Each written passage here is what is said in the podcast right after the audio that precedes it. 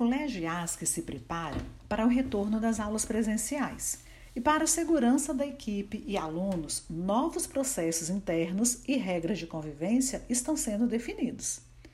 Para identificar os alunos que irão retornar e quais continuarão com as aulas remotas, será realizada uma enquete com os pais.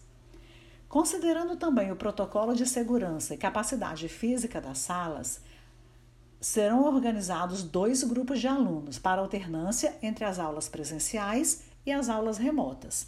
A alternância será de uma semana para cada grupo, e neste espaço de tempo ele será monitorado e, caso algum integrante apresente sintomas de Covid, todos devem ficar de quarentena.